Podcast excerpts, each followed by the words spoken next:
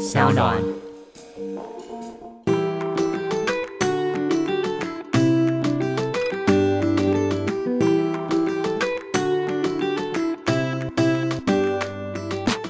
欢迎回到 Ivy 爱公威。今天呢，邀请到的是一个非常有气质、讲话非常舒服的一位女士，刘安婷。安婷，嗨，大家早安，我是呃刘安婷，我是 Teach for 台湾的创办人跟。正式的头衔叫董事长，是是是。那我是台中人，然后在台中读到高中毕业，然后当年比较叛逆一点，就拿了一个奖学金出国了，所以我去美国读大学，然后工作一小段时间，然后后来因缘际会，在差不多快八年前回到台湾去创了刚刚我说的这个 Teach for 台湾，为台湾而教。嗯哼，对，所以。刚刚在聊天的身份是一个小孩的妈，是有了双重的身份。对对对，嗯，那你可以跟大家简单介绍一下 Teach for Taiwan 是在做什么吗？简单来说，是一个人才的基地，大家都很关心教育的问题，特别是弱势的学生或者偏向教育的问题。那但是多数的时候，我们比较能够做的事情是，可能我们捐书包，我们捐文具，捐钱，是物资的部分。物资的部分。但是如果回到教育工作，其实还是有一个最关键的角色，就是那个老师，是尤其是家长偏向或弱势的孩子，他常常是家庭里面的资源没那么多，家长因为工作形态等等。没办法很多的陪伴他们，对，所以老师的角色就更重要了，因为他可能是生命当中很重要的另外一个重要他人。是，所以基本上 TFT 就是一个把跨领域的人才有一个桥梁的两年计划，嗯，那都可以透过这个两年计划去捐出自己，不是只有捐物资、捐钱，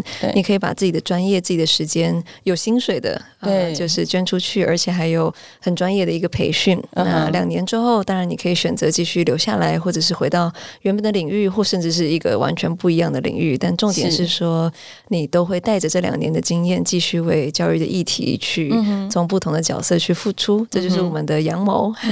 社会上会因为很多这样的种子，慢慢的把这个问题越来越改善，是这样子。所以 TFT 它主要是培育人才，对不对？对。那借由培育人才，应该也是会有非常多的机会，是可以到偏乡去教育这些孩子吗？是，基本上这个桥梁计划两年就是。全时间有心的去偏乡学校担任一位约聘的一个老师，对对，那所以它是实际上面的一个计划，它不只是在做教学或者是他学习，他是在学校直接的做服务，这样子是是，你会直接在学校受聘，然后去教学，对，所以你能做的事情是比当志工或者是远距来的深入很多，这一定深入很多，哎，等于是他这两年的时间，他是。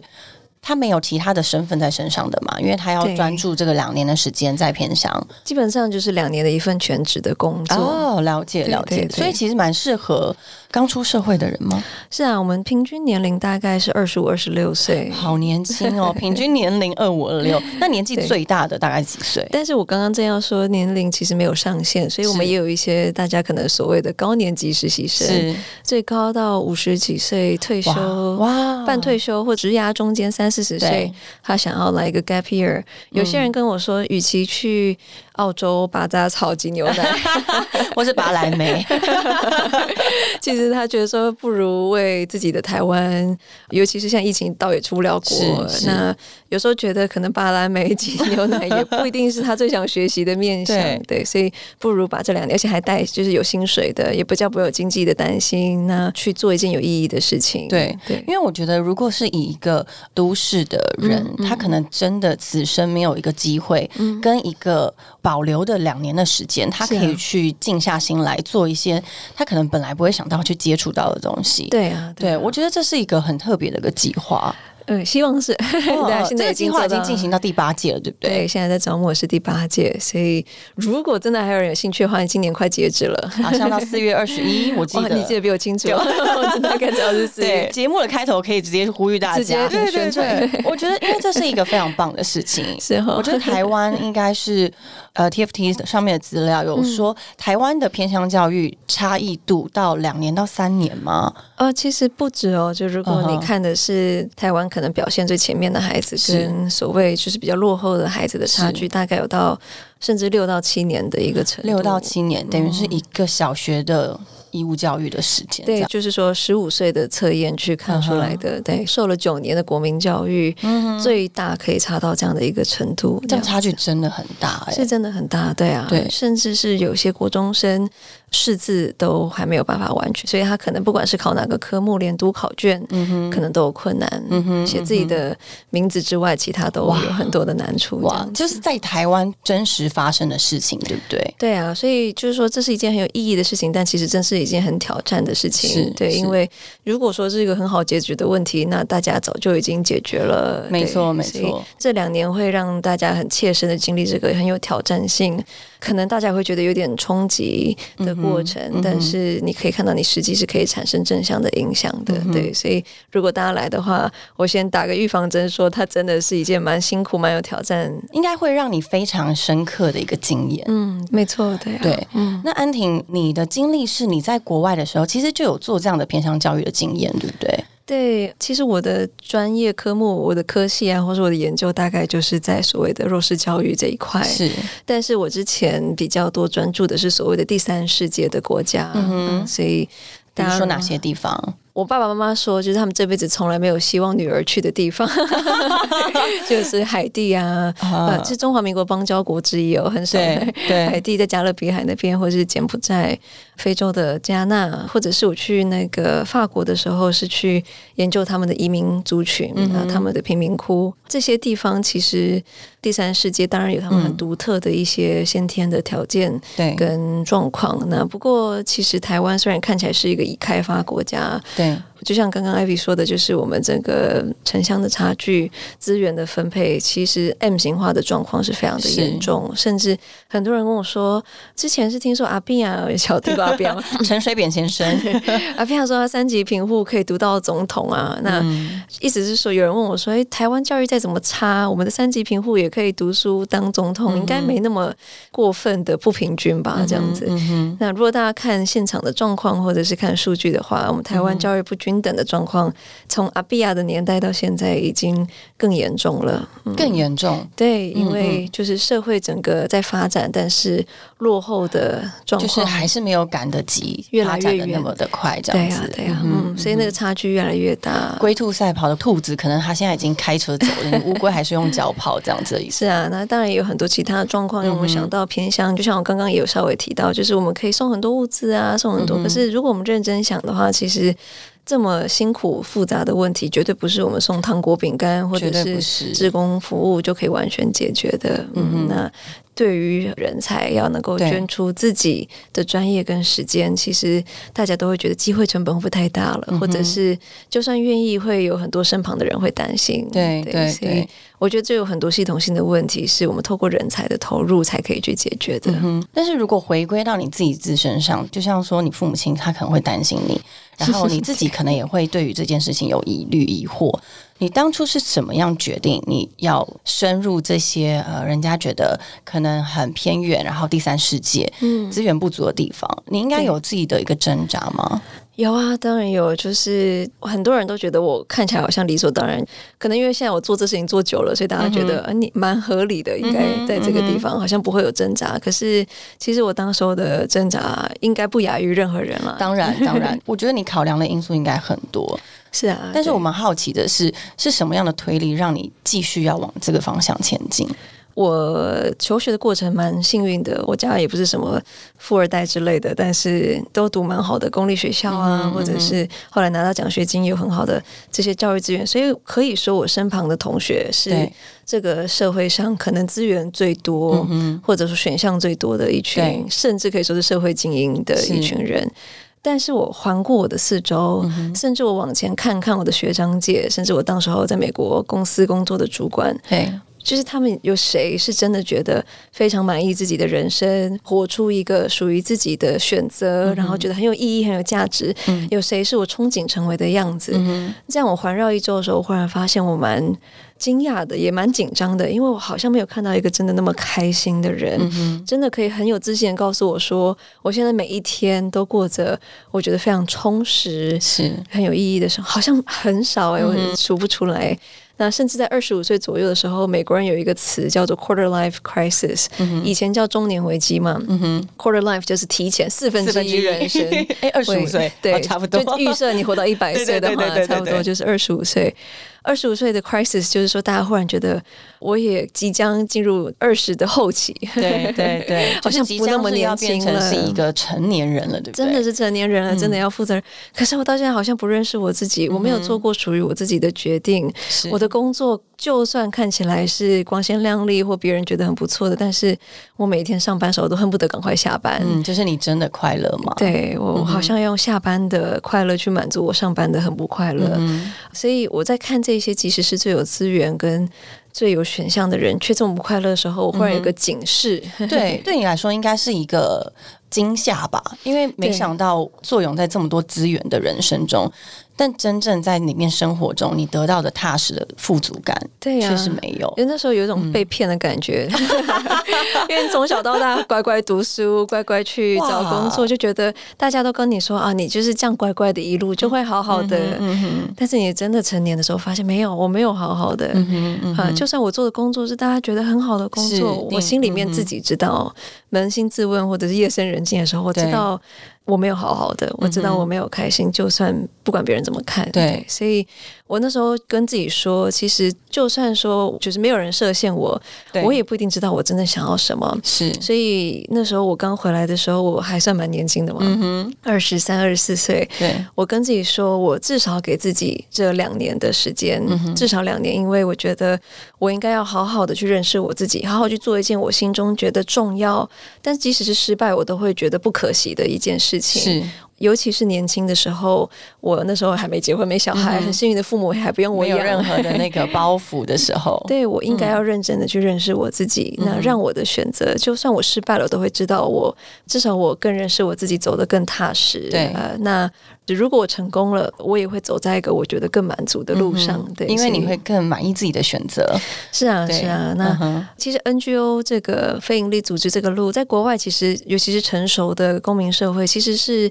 不一定顶尖人才，就是说人才会觉得说，哎，这是一个值得想象的一个选项。是。可是，在台湾我刚回来的时候，尤其是大家很难想象，就说做志工可以，或者是捐钱可以，可是很难想象非营利组织是一个可以有专业、可以有发展、可以让父母安心，甚至让社会觉得不用异样的眼光看待的选项。所以那时候我有一个使命感，就是我不只想要做所谓的偏向教育，因为如果要做偏向教育，我自己去教书就好了，我不用一定要成立一个组织。对，但是我想成立一个组织，是希望说，不管是什么样的人才，他可能。跟我一样是求学过程中相对顺遂，也有可能是不一样的。他可能是像我们里面有部落的青年，或者是说自己来自于弱势家庭的体育国手等等。那他们不一定有跟我一样的历程，但他们同样的想要有一个可以为社会为这个议题付出的职涯。呃，那我可不可以创造一个组织，是可以接纳这些人才，然后去支持他们去。不是只是短期的燃烧热情，嗯嗯，而是有专业的、长期有发展性的走在这条路上面。对对对，所以当初你在加纳、在柬埔寨在当志工的时候，曾经有遇过什么事情？可以跟我们分享一个故事，让你更确信你要走这条路吗？其实我加纳或柬埔寨的角色不太像是志工了，就是要讲的话，志工只是其中的一部分。我在加纳跟柬埔寨其实是在做研究员跟实习，呃，所以其实我觉得那个时候的反思最重要的事情是说，我觉得我陪伴孩子，像我在加纳是两个月，那我常常讲的一个启发我的学生是一个叫 Mary 的学生，是就是一开始的时候，他就是从来都不理我，然后甚至是想要揍我，就是看起来是一个很凶狠的女生。经过一段时间，我每一天都去问他说：“你好吗？”那他从来都没有理我，嗯哼，只是他就变成是我每天要要求我自己做的一件事情，因为我身旁的人都跟我说你就不要理他，他一直都这样。但是我觉得我就是不相信一个学生应该在教室里面是隐形的，是，所以即使看起来他完全不理我，就是每一天去问他说你好吗？你好吗？问到有一天他跟我说。我不好，嗯，嗯哼，那这个其实已经是一个多月后了。是，我至今要说怎么理我了。嗯，说那你怎么了？他他也不太说，又问了你好吗？你们好吗？问了好久，他才跟我说。呃，我妈妈打我，我姐姐也打我。嗯嗯，那其实是一个很震撼的画面，因为我学生皮肤很黑嘛。嗯，所以我开玩笑说，其实真的不是那么容易看出来他有无情有欲情。是，但是你认真发现，他其实是个满身是伤的孩子。嗯，那我很惭愧，很罪疚感，就是觉得为什么我这么久一个多月，蛮久的一段时间，就是没有发现。嗯但后来长话短说，就是我花了一些时间去陪伴他，去做一个倾听者，然后。问题可能不是我一个人可以解决，但是让他知道有人在乎他，有人看见他。对，我要走的那一天就是下雨，然后我们都是穿凉鞋，因为地上都是泥土地，那他就。快要走到门口，快要搭上车的时候，他就忽然从后面追出来。嗯，然后其实我一开始蛮怕的，因为他人高马大，然后我以为他要来揍我。有时候情绪会忽然对爆发，但是他追上我，我还跟着他一起跑，因为我怕你怕 追着你跑的意思。后来他实在跑得比我快，然后我就停下来，然后。他追上我的时候，就是我以为他跟我讲什么，但他什么都没有说，他就蹲下来。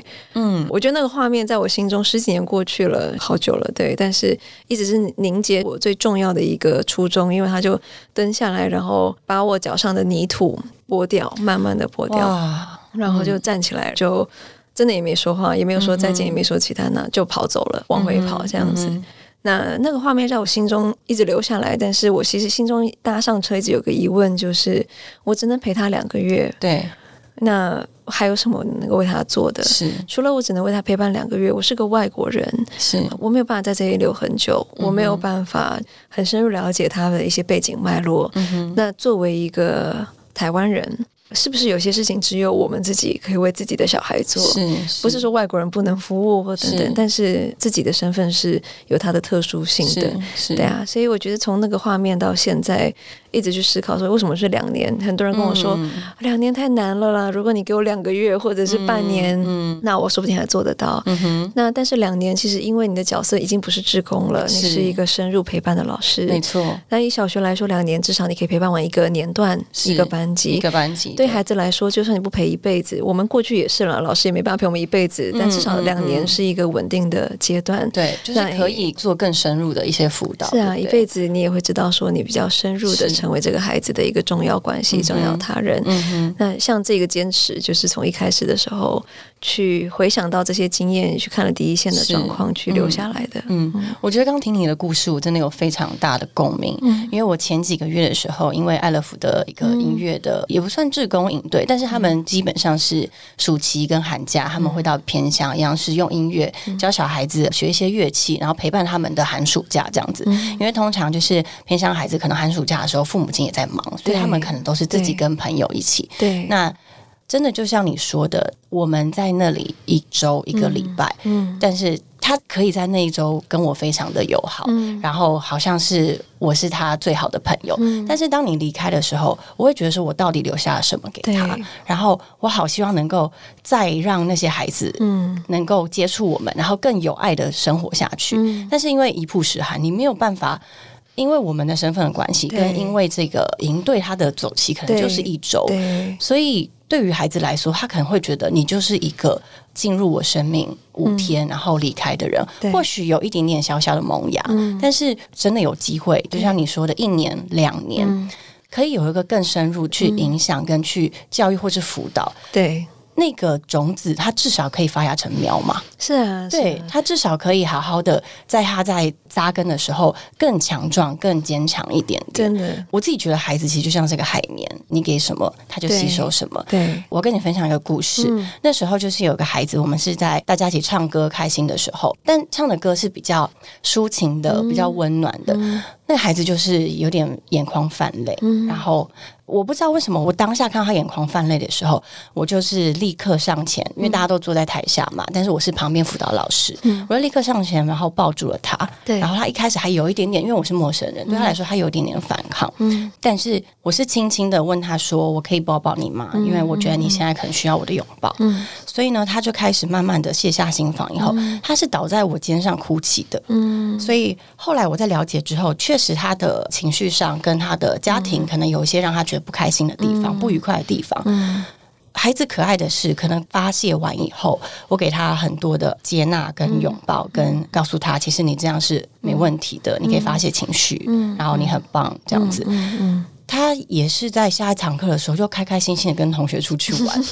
然后你会觉得说，哦，其实我能够疗愈他的就是这一个小时。希望有一个老师，可能他人生中真的有一个老师，可以让他在年少的某一段阴霾中走出来。对啊，那这个真的是要靠 TFT 这样子。没有，我我觉得不，当然当然，就是这样子类型的机构，跟你们这样子的一个架构、跟概念、跟理念，去把。教育这件事情做得更深入，是啊，是啊，就像你说的，其实多数的人来我们这边一开始说两年好长哦，是等到两年结束的时候说结束了吗？真的，真的，一下就过去了。那我觉得两年，特别是说你跟他的关系是一辈子带得走的，所以绝大部分我的老师结束两年之后，都跟学生保持非常深刻的联系。是，那甚至学生上国中了，现在我们有一些快上大学的，对，他碰到人生一些重要决定。要打给谁的时候，会打给这个老师。那我觉得对很多老师来说，像这样的连接，其实是对他最大的肯定。嗯，因为不是只有那两年，两年之后你选择做什么，还有你怎么样跟这个孩子维持关系，我觉得那个都是很宝贵的东西。是啊，真的。我今天在访问安婷的时候，我就忽然想到，我前阵子看的一部电影叫做《不单是教室》。嗯嗯，那。那一部电影就是很真实发生在你所说的状况，然后一样，那个老师可能在他们的春天结束之后就要离开了，但是他其实是花了八天的时间才到达那个不丹那所学校，因为他是在一个 五千公尺高的一个教室，没错。那个老师心中真的就是有像你说的，他一开始是一个多向往他在澳洲可以做自己的生活，做一个街头艺人，但是因为国家的关系，他是一个教职人员，所以。他被安排到不丹一个最人家说最高学府教书，然后他一开始以为待了一季吧，就是春天的时间他会很痛苦，因为那里没水没电，没有所有都市人可以有的东西跟物质。但是近近在这一季结束之后，他竟然发现其实教育在他身上发生了一点不同的变化。他本来是一个从来没有想要成为教育这一条路的人，但因为这一季跟孩子的接触，电影里面有个台词，他问学生说：“就是那些不丹的孩子们说。”你们的未来想要做什么？然后这个小女生很可爱，就说：“我想要当老师。”嗯，然后他就问她说：“为什么想要当老师？”然后那小女孩说：“因为老师可以看得见未来。”嗯，对，所以因为这句话让她很反思，她自己为什么想要踏上这条路。我相信，其实呃，安婷你在做这样子的计划的同时，是不是也很多老师给你有这样的反馈？对啊，其实第一线是我觉得最。有故事，然后最感动人的地方。然后我现在比较是站在第二线，但是看他们都有非常多的感动跟骄傲。像你刚刚提那个对话，其实有好几个我们老师跟学生有类似的对话，说你为什么想当老师？我们曾经拍过一个小小纪录片，孩子回答说：“因为我想成为跟你一样的人，嗯啊，因为我想你在我身上做的，我想要做在未来其他孩子身上。等我有能力的时候，那嗯嗯，我觉得现在因为有一些我们的孩子真的开始读高中、上大学，真的会看到有一些因为这样的老师选择去读教育系，选择去做职工服务，有很多人生的选择，因为一个老师是不一样。那我觉得作为一个老师，你就会觉得哇，我的影响力。真的是不容小觑，对，真的，真的，你每一天孩子都在看，孩子都在学。有时候那个发芽的过程是很痛苦的，因为你浇水好像一天两天一季，你要等待看不出来，但是它会发芽，然后你会知道，哎，这一切都很值得。是你这样一讲，我就回想到以前。我在学生时期的时候，我一个非常喜欢的老师，他教的是数学，然后我就觉得，嗯，我以后也要当数学老师，就是有这种感觉。但是我数学非常烂，每次都考二三十分。真的，老师可以影响人非常非常多。对呀，对。你自己身上有这样的经验吗？有啊，有啊。从我妈妈，我妈妈是个老师，所以可以说她是我第一个老师。哇哦，嗯。那一直到我高中的时候。我其实高中老师是我 TFT 的创业伙伴之一哦，真的 哇哇哇，好棒哦！他那时候开玩笑说，什么时候从你的老师变得员工？这是角色切换的，哎，这也是他人生中很棒的体验的，我觉得应该是吧？对啊，但他真的是很不典型的一个老师。是，然后我那时候读的是自由班，那大家对自由班可能都有一些想象，就是说大家就是非常竞争，然后压力很大。那其实也是真的了。我记得考试成绩出来都在比那个零点几分。分排名，真的真的。但是其实某种程度，我们会长成这个样子，也是环境使然。呃，我们的环境让我们觉得我们就是应该要去竞争。对，那我的老师从一开，我记得那时候一进来，他就他穿着二十公分的高跟鞋，哇，走进来，然后就把门踹开。然后，因为他手上抱很多东西。哦，原来我想说，非常戏剧化。对，他是戏剧系毕业的，真的是个专业演员。然后他是每天把教室当舞台剧在演吧？真的，抱着一叠东西，然后把门踹开，然后就。走上那个讲台，然后就给我们一个下马威，说：“你们不要以为你们成绩很好就了不起。我跟你说，你们真正的竞争在外面。如果谁让我看到在这个教室里面，你们是互相在那边计较来计较去的，嗯，是如果谁让我看见你们人生只有成绩的话，你就等着瞧。这样子，在一个资优班的学生面前说这一番话，应该让资优班的学生会觉得这是一个我没有很大的冲击。对，会想说，我人生不就是要为了跟别人竞争吗？对啊，但是我竟然还有。除了竞争之外的事情，对他就是讲话蛮呛的，对啊，他就跟我说：“你以为成绩好什么了不起？十年后、二十年后，谁会记得你高中的时候考几分？对，你们人生不要这么贫穷，好不好？” 他这样说不代表说他觉得读书不重要，成绩不重要，要我们还是要认真学习。而且，其实我们学习成果到后来比学姐都来得好。我们毕业的时候二十六个人左右，二十七，全部都考上台大，然后。但是不一定大家都选择余度太大，是是，就是我要讲的是说，以某种成绩来说很好，但是重点是有好成绩，然后呢，很多就算有好成绩的学生，其实他就是说，哎，我应该去读那个最高分的科系，法律系或者是自然组，就是医学系呃电机系，但是。我们班的同学虽然说成绩还是很好，但是后来大家的选项都非常的属于自己。我们到现在三十几岁聚在一起，大家都说：哇，如果没碰到这老师，我人生不知道长什么样子。因为有有人去读博物馆学，是有人去读广告系，放弃了所谓大家觉得比较好的科系，梦幻的科系这样子。对，然后有些人去读考古，啊，像我就是读了一个国际关系。其实算是里面比较无聊的，对。然后有人去创业，有人去关心很多的社会议题。就是我觉得这些人，我觉得是我的老师的一个成果最好的展现。是，因为重点不是他们成绩多好，重点是他们对这个社会有贡献，而且他们活出自己觉得值得骄傲、有意义的人生。嗯哼，对。所以或许是不是在你那时候说你在对于生活中迷茫、迷惘的时候，可能也是因为嗯年。的时候，老师这样告诉你：，对，功成名就真的不算个什么。你要真的找到你自己喜欢、想要活着的样子。对啊，我觉得有的时候，我现在接触各式各样的人，成绩好、成绩不好的，但是我都觉得，不管成绩好或不好，我们如果允许这个标签就来定义我们的价值。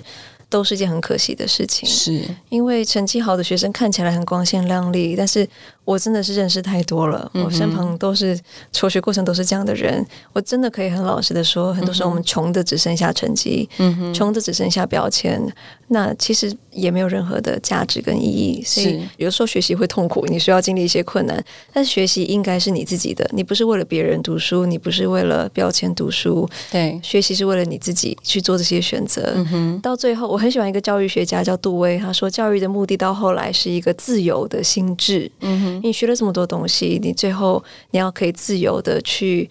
做出自己的选择，对，然后去自己对群体产生意义。嗯，对我觉得不管你所谓成绩好或不好，那个自由的心智才是最终的目的。嗯嗯嗯哼，对，所以我觉得很可惜的是，确实很多时候我们自己在求学过程会看到，很多时候不管是成绩好或不好的孩子，都受过不一样的一种伤害跟边缘化。嗯嗯，那我觉得这个就是未来的教育需要认真去面对的一个课题。是，所以这样子的一个教育的理念，是不是在偏乡的学校里面是更容易去传达的呢？因为可能他们本来资源就不是这么的丰富，嗯，他们可能真的可以知道我想要的快乐是什么？你觉得呢？其实我觉得不一定诶。像我们去服务的时候说，哇，偏向孩子看起来好像比较单纯，比较开心。某种程度是啦，因为他们身旁的这个资讯没那么爆炸，然后可能诱惑不一定像都市里面那么多。但是如果你深刻去理解的话，其实我必须要说，偏向也不一定是我们想象中的地理上的偏向，是都市里也有偏向，每间教室里面也都有偏向。其实认真去看这些孩子的话，有的时候他表面看起来很开心，可是在他生命当中，甚至在他还是孩子的时候的课题就非常的沉重，非常的多。所以，其实说他们比较知道怎么开心，有的时候开心是他们必须要有 day to day 日常的一个生存下去的一个状态，可能只剩他们仅有的能力了吗？是，但我这么说不是说我们要去可怜他们，而是说我们要去严肃的去看待，说他背后环绕这个孩子的问题是这么的沉重，这么的多。所以，如果只跟他说你开心就好，其实对这个孩子来说是。另外一种压力嘛？另外一种残忍，因为其实他要面对的人生是很辛苦的，他要面对的课题是很多的。作为一个老师，要知道说，其实重点不是说他成绩要多好，成绩只是一个温度计，去衡量说，诶，他现在学到的程度怎么样？但是重点是说，这个孩子能不能够足够的知识、技能、工具、武器。带着走，可以去面对他人生接下来还有非常多的挑战。我觉得这个是很重要的，所以我常常提醒我们的老师，不要因为你服务的是所谓的偏乡，而就因此降低你的期待。这些孩子没有比都市的孩子笨，是他们面对的课题甚至比都市的孩子有的时候更困难。嗯哼，所以你要赋予他们的是更高的一种期待，跟对自己的期待，可以赋予他们带着走的这些能力跟思维。所以我觉得不要用可怜的角度，但是确实需要用严肃的心情去面对这个孩子。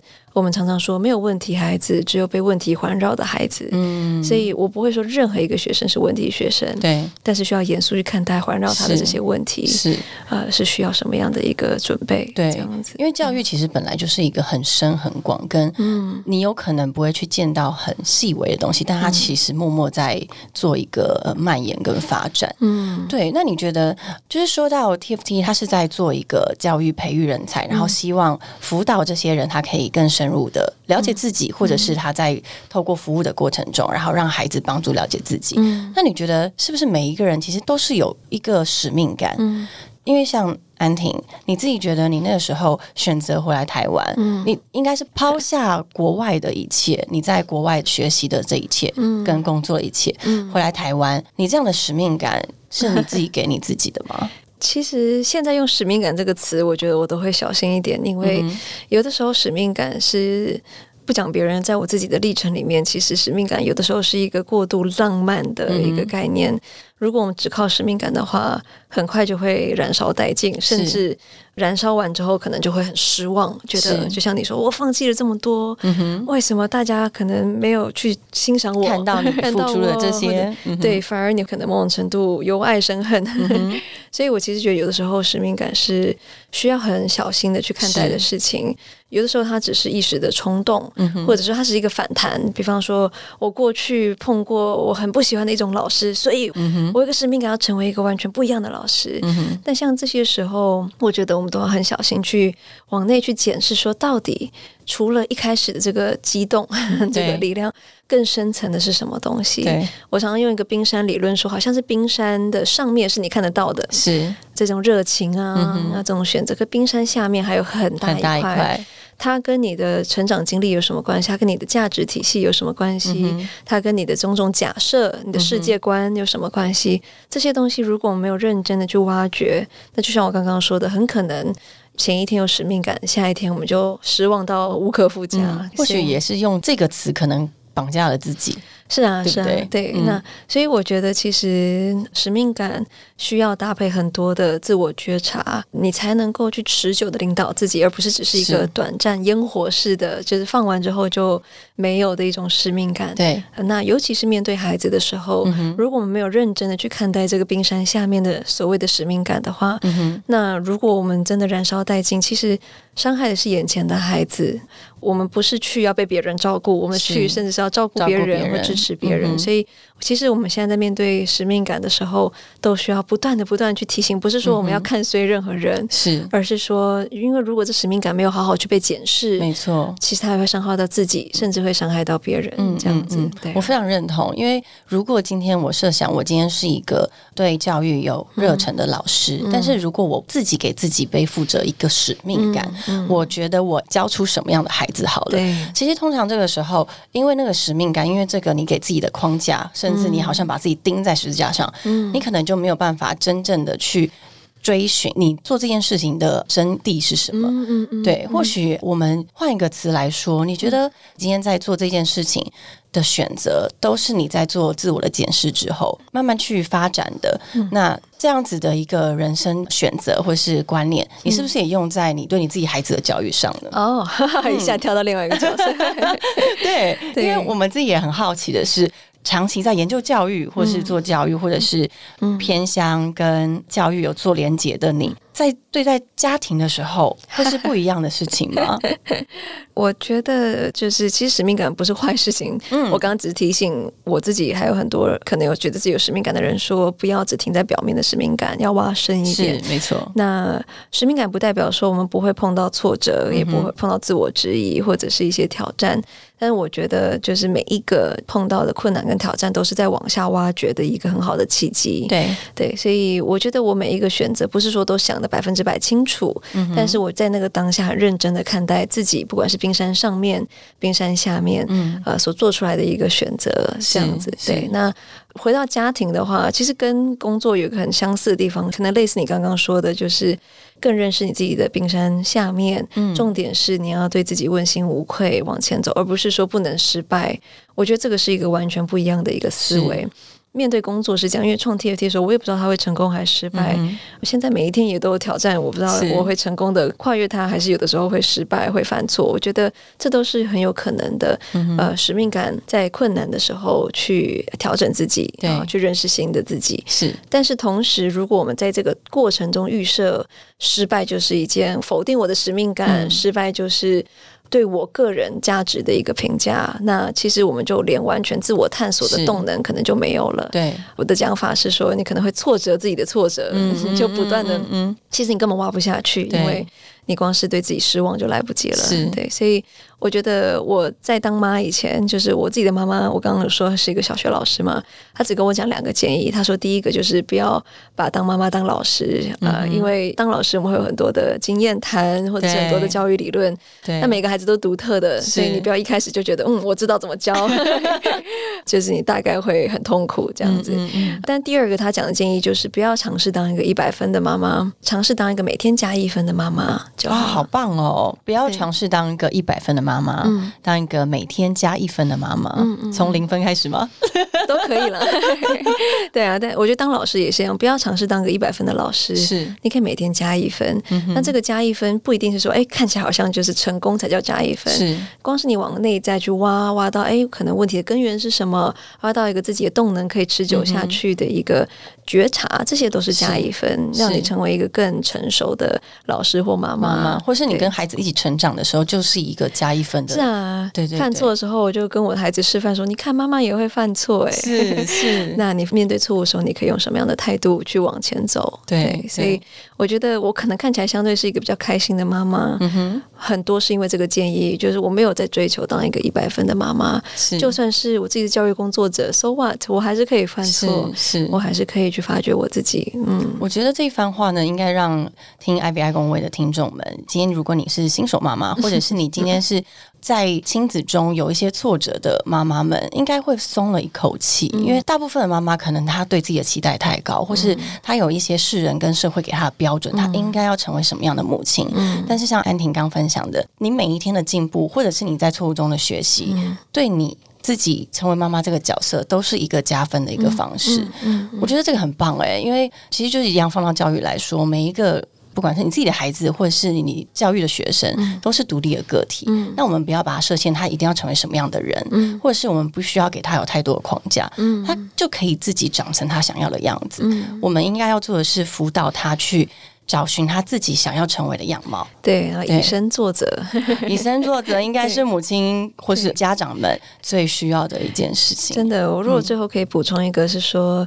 我们曾经都是学生，在做学生的时候，我们常常都被成绩给绑架。对，但是长大以后，就算我们没有在考试了，就算没有人在给我们成绩单了，我们还是一直在帮自己打成绩。是，那我觉得这其实是一件很辛苦的事情。那我觉得作为大人，我们可以以身作则的地方，是我们真的是自由的人。很多这些限制，其实不管是别人的眼光，是或者是我们自己设的一些标准。都是我们自己限制住自己的一些框架。是，如果我们可以跳脱这些框架，不要再帮自己打成绩，嗯，认真的面对每一天，但是不是好像每天要给自己交一个成绩单？是我们是真正自由的人，去选择用什么样的眼光看自己，以什么样的眼光去往前走。我觉得那个示范对孩子是很重要的。是是，面对挫折，面对人生。都是应该用这样的态度去往前走，因为终究我没有办法替他负责。是真的，真的。今天很谢谢安婷跟我们分享了，不管是你对台湾的偏向教育，或者是你自己家庭中的教育，我们真的会发现，其实你在自己的冰山往下走，往下去挖掘，然后感受到自己的连接或自己的觉察的时候，真的，我们最终目的就是成为一个自由的人。嗯，对，很谢谢安婷今天来，然后也祝福大家都能够很快乐的找寻自己，而且成为一个自由的人。我们下次见喽，拜拜！谢谢，拜拜。